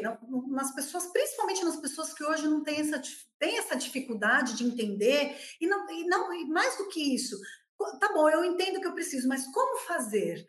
Né? O que, que pontapé, o que, por onde eu devo começar? Já que eu não aprendi na faculdade, né? Que a gente já entendeu, é, é uma questão sine qua non, não, não, não tem, não tem, não existe isso na faculdade, é uma coisa que precisa mudar, né? Mas tá bom, ok. O que, que eu preciso então fazer? Então, eu acho que a gente já falou algumas coisas aqui ao longo desse nosso bate-papo, né?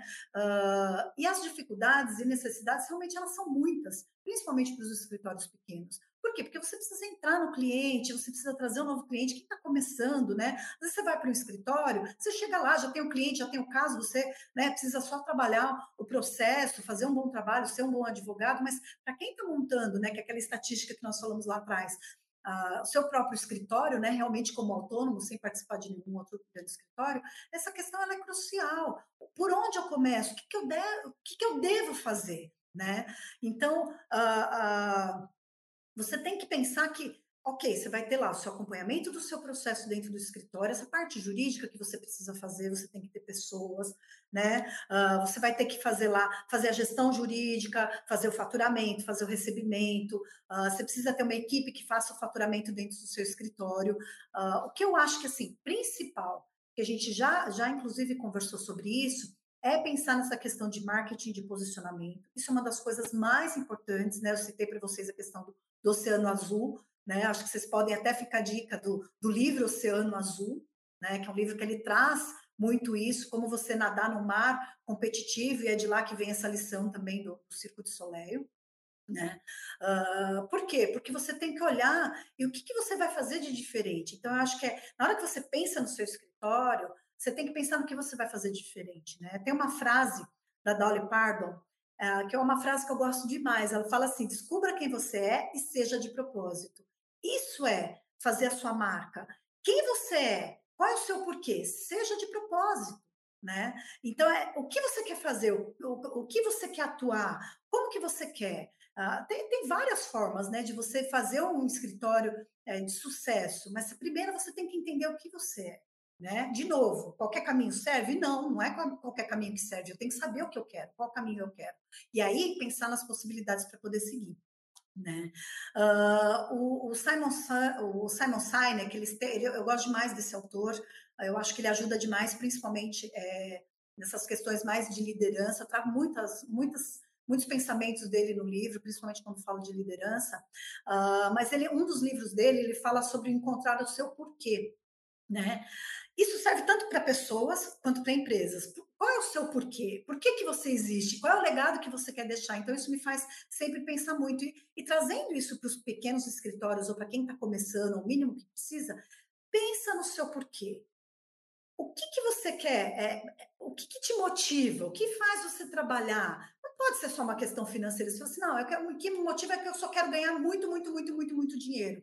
Que isso pode ser, de repente, a, a, a, o teu mote, é o que faz você trabalhar, mas tem algum sentido? O que, que você quer fazer? Ah, eu quero ser o maior escritório da América Latina. Eu quero ser o maior escritório em número de pessoas. Ah, eu quero ser o escritório reconhecido é, como área ambiental, como melhor escritório da área ambiental do Brasil. Qual é o seu porquê? É isso que você vai comunicar para o teu cliente né? A sua crença, o seu propósito, por, o porquê de você existir. Então, eu acho que é, isso é uma das coisas mais importantes. É o, é o primeiro pensamento que a pessoa tem quando quer montar um escritório, né? Ah, ou quando ela vai, tem uma cisão de um escritório que ela quer montar o escritório com outras pessoas, é o, é o porquê. O porquê desse grupo tá junto, ou porquê que eu estou montando o meu escritório. Então, acho que esse porquê, ah, ele tem, tem que vir muito forte. Né? Uh, tem um, um, um, exemplo que eu queria dar aqui para vocês, por exemplo, uma empresa de papel. Né? Você pode chegar para o seu cliente e falar assim: olha, é, eu vendo papel, meu papel é excelente, o custo dele é muito bom. Você quer comprar uma resma de papel? Você quer comprar uma caixa de papel? Ou você pode chegar para o seu cliente e fazer uma abordagem diferente. Falou assim: olha, uh, o que, que, adianta você ter uma ideia, uma ideia se você não pode compartilhar? A nossa empresa ela foi fundada para disseminar as ideias, para fazer com que as pessoas é, é, vejam propósitos, é, para que as ideias sejam compartilhadas, para que possam ter um impacto no mundo. E uma das formas dela, de, de compartilhar isso com o mundo, é através da escrita. E nós fazemos papel para que você possa colocar sua ideia no papel. Você quer comprar um papel? São abordagens completamente diferentes. Você está vendendo papel do mesmo jeito. Um é, ó, meu papel é barato. Essa pessoa vai comprar o seu papel e talvez amanhã outra pessoa venda um papel para ela mais barato, ela vai lá e vai comprar. Se você vende o porquê você está lá e por que, que você está fazendo o papel, que é para colocar ideia, para disseminar as informações, você tem um porquê. Olha a diferença. Então, traz isso para o teu escritório. O que, que você quer fazer? Por que você quer fazer? E por que você vai fazer diferente? Eu acho que isso é uma coisa que as pessoas têm que pensar. Não adianta a gente sentar né, numa mesa e sair fazendo as coisas atabalhoadamente. Isso não resolve o problema. Para quem está começando, principalmente, o que eu vou fazer, o que eu posso aprender, tem outros é, é, escritórios que eu posso fazer um benchmark, que eu vou olhar, eu vou ver como eles fazem, como eles se posicionam, para eu poder fazer o meu site, o que, que eles fazem no LinkedIn para poder trazer as ideias, para poder ver e fazer algo igual ou parecido. Então você tem que olhar, né? E ver, ver onde é a sua diferença. E aí você vai colocar isso no papel. Então, o que eu acho que tem que ter, o mínimo que tem que ter no, no escritório, aí voltando para a tua pergunta, tem que ter esse posicionamento estratégico, que a gente já falou várias vezes aqui do exemplo né, do Circo de Soleil, o André que cita no livro, também agora dessa questão, né, dessa analogia aí com o papel. Não misture as contas pessoais com as contas do escritório, principalmente se você for um escritório familiar. Ah, é porque um, o, o, irmão com a, com a mãe, com o pai, misturou tudo e você está pagando o empregado da casa, o motorista da casa dentro do teu... Não faça isso. Separe o que é do escritório com o que é teu. Por quê? Para você saber se no fim do mês sobra dinheiro no escritório ou não. Se você misturar tudo, você não sabe qual é a conta de luz, qual é a conta de água, se é da sua casa, se é do escritório, se é empregada da sua casa, se é do escritório. Não faça isso. É, é a primeira questão, é não misture as contas. Tem que ter, no mínimo, organizado faturamento, contas a receber, contas a pagar. Fluxo de caixa, ele é importantíssimo. Você vai ter um fluxo, no, no, no, um furo no seu fluxo de caixa, você sequer, é uma surpresa isso para você. Isso não pode acontecer de jeito nenhum. Orçamento de receitas e despesas. Você tem que ter no mínimo isso para começar o teu escritório de advocacia. Você tem que saber projetar o quanto que você quer trazer de receita e revisitar esse número, quanto você vai ter de despesa e revisitar esse número, acompanhar. Bom, eu quero trazer um faturamento de 50 mil reais por mês. Eu estou faturando isso, eu estou faturando 40, eu estou faturando 60, veio mais clientes do que eu estava prevendo, enfim, precisa acompanhar esse faturamento cliente não pagou, no dia seguinte você faz o seu contas, faz abaixo, faz o contas a receber, liga para o cliente que ele não pagou a fatura, né? Contas a pagar do escritório, não pode esquecer de pagar as contas do escritório, pagar juros, isso é inadmissível. Então, pelo menos isso precisa ter. E uma coisa muito importante, a gente aborda muito isso no livro e no curso, investimento. Se o escritório é muito pequenininho, está começando agora, não tem problema. Você fatura 50 mil, guarda 5 mil, guarda 3 mil. Por quê? Porque você pode ter uma, uma emergência que você vai precisar desse fluxo de caixa, né? desse dinheiro. Para capital de giro, por exemplo, uma quebra no fluxo de caixa. Você estava esperando que o cliente ia pagar aquela fatura de 20 mil reais para pagar a folha. O cliente não pagou, você tem que ter um capital de giro. Porque o cliente vai pagar dois dias depois, você não pode ficar negativo no banco. Então, faça de pouquinho em pouquinho, no mês a mês, mas faça, esse, guarde esse dinheiro para investimento futuro, para capital de giro. Então, isso qualquer escritório, independente de se ele é de uma pessoa, de duas, de três, de cinco, de dez, de mil pessoas, né? Planejamento estratégico. Quem vai ser o seu sócio no escritório? Né? Uma coisa que eu queria pontuar, eu sei que a gente está chegando ao final aqui do, do nosso podcast, mas uma coisa que eu quero pontuar aqui com vocês é quando você monta um escritório, você tem que pensar exatamente quem você quer ter de sócio. Você está montando seu escritório, você vai trazer outros integrantes, isso é uma visão. Se você está montando o escritório e você vai trazer outras pessoas, você precisa pensar muito bem quem vai ser o seu sócio. Vocês é, compactuam dos mesmos valores? Vocês pensam numa, no, no, no, dentro do escritório, uh, vocês querem as mesmas coisas? Uh, ah, eu, quero distribuir lucros igual para todo mundo. Não, não. Eu vou entrar com mais dinheiro no escritório, eu quero receber mais distribuição de lucros do que aquele que entrou com 20%. Eu estou entrando com 60%, eu quero ter proporcional. Quer dizer, você precisa pensar qual vai ser, como vai ser essa, essa concepção e, e esse planejamento desse escritório que está começando. E digo mais, Muitas fusões né, acontecem em escritórios, muitas cisões acontecem para acontecerem muitas fusões. Isso é um movimento que acontece e sempre vai acontecer. Então, você está dentro do escritório, dois ou três sócios se juntam para fazer, fazem uma cisão naquele escritório e montam a própria banca. Por que, que isso acontece? Porque às vezes são valores diferentes, uh, e eu não estou falando, ah, porque alguém rouba, não é disso que eu estou falando, estou falando de valores mesmo. Olha, ele quer investir mais nos profissionais, aquele outro sócio que é o majoritário, eu não acho que isso é importante. Ou ele quer investir mais em marketing, aquele outro sócio eu acho que não é importante. Então, às vezes a pessoa fala, puxa, eu quero ter outros sócios com, com os mesmos ideais que eu tenho para a gente montar um escritório junto. E precisa ter essa compatibilidade. Por quê? Porque senão o seu escritório já nasce fadado ao fracasso. Se você não tem pessoas que tenham os mesmos objetivos, os mesmos valores, a mesma ideia, o mesmo planejamento, não vai dar certo. Então, precisa ter isso alinhado. Faça um acordo de sócios, escreve o que vocês querem e o que vocês não querem. Né? Contratação de pessoal, como vai ser? Como vocês vão contratar? Se as pessoas vão ter remuneração fixa, se as pessoas vão ter remuneração variável, participação do trabalho ou não. Pensa em como isso vai ser. Como vai prospectar clientes? Se vai ter um cliente FII para o teu é, colaborador ou não. A parte de marketing, a gente vai ter assessoria de imprensa, não vai? Vai ter pelo menos alguém que cuide de nossas redes sociais? Não sei. Tecnologia, de novo, né? O investimento alto. Uh, planejar o futuro, né? Planeja o futuro, todo mundo junto mas pensa nesse planejamento estratégico que você quer para o teu escritório, né? E para as pessoas que você quer ter contigo, né? Nesse escritório. A advocacia, ela é relacionamento, ela é personalíssima.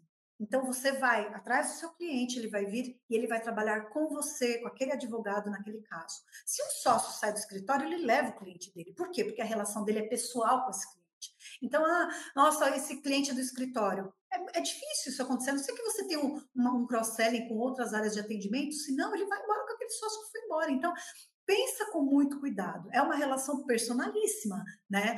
O boca a boca é muito importante. Então, você vai trazer um cliente, faça o seu trabalho direito, igual a gente, é, direitinho, né? O seu trabalho, entregue mais do que o cliente está esperando, igual nós falamos da, daquela pesquisa da FDJUR. Por que que teu cliente vem trabalhar com você e por que, que ele vai embora? Então, o boca a boca, né? O cliente vai falar bem de você para outro. Olha, nossa, fiz um trabalho, eles fizeram um trabalho excelente, foi ótimo, eles foram super parceiros. Pronto, já trouxe outro cliente para você. Então, pensa muito nisso. Uh, tem uma outra frase também do Simon Sinek que ele fala que 100% das clientes são pessoas, 100% dos colaboradores são pessoas. Se você não entende de pessoas, você não entende de negócio. Seja um líder. Não é para você ser chefe, é para você ser um líder. Se você tem dificuldades para liderar, você quer ser um chefe como se era 30 anos atrás, que não existe mais hoje em dia no nosso contexto, busca ajuda, leia livros, né? Veja que você possa melhorar, faça uma mentoria, faça um processo de coaching, mas seja líder. Por quê? Porque a gente lida com pessoas o tempo inteiro. Se você não entende de pessoas, você não vai entender do seu negócio. Você não vai atender bem o cliente, você não vai cuidar bem da sua equipe internamente. Então, cuide de pessoas. Né? A gente tem muito espaço para crescer em gestão. Né? Uh, o cliente não traz você só para advogar, ele traz para você pensar no negócio dele. Então, não pensa só no processo, no que você pode fazer. Lembra quando eu falei, é, uma, uma, das nossas perguntas aqui que a Daniela trouxe, que eu falei da gente não ser bombeiro e só apagar incêndio, mas de repente o sócio ir lá na planta? Vai lá para entender o negócio do seu cliente. De repente tem alguma coisa que você vai ajudar ele e vai parar de, de ter processo trabalhista, por exemplo. Você vai trabalhar no consultivo não no contencioso, não nas demandas. Por quê? Porque você viu aquela necessidade, você atendeu. Você está conversando com o cliente, fica de olho, fica de ouvido, é uma escuta ativa. Fica de ouvido e fala, puxa, eu posso ajudar meu cliente nisso. Ele não está pensando nisso, né? É, o que você resolve? O que você faz? Né, para o teu cliente, o que você resolve para o teu cliente? É isso que você tem que vender, não é o papel que custa barato. O que eu resolvo? O que, que eu faço? Então pensa muito nisso, né? Hoje em dia, se um advogado não entende do negócio do cliente, a, o seu escritório de advocacia não vai para frente. Escreva isso que eu estou te falando. E é logo. Então, precisa entender o negócio do cliente. Hoje em dia, não está mais um escritório lá no Alto do Olimpo, os, os, clientes indo procurar. Hoje em dia, o cliente faz as regras. Então, entenda do negócio lá, lá dentro do cliente. Faça o básico bem feito. Isso é importantíssimo. Os escritórios, muitos escritórios, eu participei de um curso recentemente e uma advogada que é do departamento jurídico, né, da controladoria jurídica do cliente, eles falaram: sabe qual a maior dificuldade que a gente tem? De não ter acesso né, aos escritórios. Você liga, a pessoa nunca está disponível. Você precisa da informação do seu processo, porque o CFO está precisando colocar isso no budget. E as pessoas mandam relatórios, não sabem fazer um relatório em Excel. Pode isso? A gente falar disso hoje. É um, é um curso que eu fiz há dois meses atrás. Hoje a gente está discutindo que os escritórios não conseguem atender o básico. Como assim você não ter, não dá para o teu cliente a informação do processo? Isso para mim é inadmissível. Então, tem que fazer o básico bem feito. A gente falou de outras questões, ah, de planejamento estratégico, pensar os próximos 30 anos. Ok, mas faça hoje, bem feito, o básico, o mínimo. Atenda muito bem o seu cliente. O cliente é o nosso bem mais precioso. Atenda muito bem. Senão não adianta você querer ter um chatbot no teu escritório se você não atende, não dá um relatório para o cliente, não faz sentido, né? Uh, então faça o básico bem feito e aí você vai mostrar para o teu cliente que você é incrível e aí o cliente vai, vai querer trazer outras coisas para você cuidar também, né? E aí eu queria terminar essa questão, a Daniela, dando um exemplo. Eu trabalhei em um dos escritórios que eu trabalhei, que eu fiquei muitos anos. Nós tínhamos lá um sócio do escritório que ele era uma pessoa brilhante, era uma unanimidade. Todos achavam aquele sócio uma pessoa brilhante. Ele saía das reuniões, todo mundo ficava encantado com ele, porque ele tinha, sabe, soluções, ele tinha ideias diferentes, ele pensava fora da caixa. Era muito interessante participar de reuniões com ele. Só que o que, que acontecia? Ele trazia o cliente para o escritório, o cliente demandava um trabalho com ele, só que ele não atendia ligação. A telefonista não conseguia passar uma ligação que ele atendesse dos clientes. O que, que acontecia? O cliente vinha para o escritório e ia embora. Então, ele conseguia trazer, toda hora ele trazia um cliente novo, mas os clientes não ficavam no escritório. Adiantava ele ser brilhante se o básico, que era atender o cliente, atender uma ligação, ele fazia. Então, é uma lição, isso é uma lição muito grande, né? É uma, uma pena você ver essa situação, mas ainda acontece. Às vezes você está no escritório, eu vejo isso dentro dos clientes, você está no escritório que a pessoa vai passar a ligação, ah, não, não, eu estou ocupada, agora eu não posso atender. Não, olha, eu estou participando de uma reunião, daqui duas horas eu retorno a sua ligação. Não, gente, parece que o cliente está fazendo um favor de te procurar. Está invertido. Os valores estão invertidos. Você é o prestador de serviços. Você tem que ir atrás do cliente. Então, eu acho que isso é uma, uma lição muito grande para quem está começando. Então, eu acho que isso para mim é fundamental, era isso que eu queria deixar, Daniele. Professora, muitíssimo obrigado aí por essas dicas tão importantes para todo mundo que está esse um, mais de um milhão aí de advogados, né, que estão num mercado tão competitivo. Acho que essas dicas são muito importantes aí para atuação de todos eles, independente do tamanho do escritório pequeno, médio, grande, né? E parabéns aí pelo livro de gestão financeira estratégica e pelo curso de gestão financeira que trazem essas dicas e muitas outras mais aí, informações super importantes para garantir aí o sucesso na advocacia. Você ouvinte, se gostou, indique para um amigo, uma amiga o nosso podcast. Vamos aumentar aí o tamanho da podosfera. Daniele, posso só fazer uma consideraçãozinha final? Claro, claro. Uh, eu gostaria demais de agradecer né, a oportunidade de estar aqui com vocês. Eu acho que foi um bate-papo super frutífero. Espero, de fato, ter né, dado esse suporte aí e, e, e compartilhado nessa né, vivência, principalmente dando os exemplos de, ao longo desses 15 anos de muita coisa que a gente passou. E eu acho que o meu papel aqui, pensando no livro, né, nesse livro, nesse curso, em tudo que a gente idealizou para de fato trazer aqui uh, para as pessoas, eu acho que é pensar no protagonismo que a área administrativa e financeira precisa ter. Eu acho que esse é o meu papel. É, é mostrar o protagonismo de tudo isso, por quê? Porque isso é fundamental para o seu escritório. Né? É, eu acho que com o passar desses anos, desses, ao longo desses 15 anos, foi nascendo em mim essa necessidade, sabe, de compartilhar conhecimento, experiências. Tive altos e baixos, situações que foram boas, situações que foram ruins, e a gente aprende né, com os acertos e com os erros. Mas eu acho que esse livro ele foi uma primeira oportunidade de, de fato, concretizar esse protagonismo, né, essa necessidade de compartilhar o conhecimento e, e, com o livro e com as aulas poder trazer isso, né, da palestra, fazer esse podcast com vocês, que é esse bate-papo que eu acho que foi super frutífero, né? E, e, então essa, essa ideia realmente, né, esse propósito de compartilhar conhecimento, né, de trazer conhecimento e experiência para as pessoas para poder vivenciar isso, e, e, e, dizer para vocês que esse livro não se destina só para os sócios de escritório de advocacia, mas também para os colaboradores que se interessam por toda essa dinâmica administrativa e financeira de um escritório, para que ele também seja bem sucedido, né? Para que ele seja bem sucedido, para que ele possa cuidar das pessoas, para que ele possa entender o seu papel dentro do escritório. Então, eu tenho certeza que tanto o livro quanto o curso pode ser de grande valia para os profissionais né, que querem crescer e se desenvolver nesse mercado, porque sempre tem espaço para quem quer ser excelente. Se você quer ser excelente, você vai nadar no oceano azul, você vai se destacar. 2 milhões de pessoas, onde que vai caber isso dentro dos escritórios? Quem é bom, se destaca, ele vai ser disputado pelo mercado.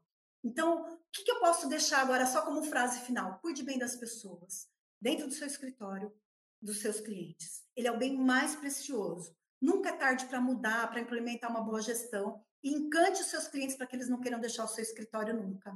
E eu queria muito agradecer a oportunidade e dizer que foi um prazer estar aqui com vocês. Prazer foi todo nosso, professora. Muitíssimo obrigada e até a próxima. Até a próxima. Obrigada, pessoal. Podcast Gen Jurídico.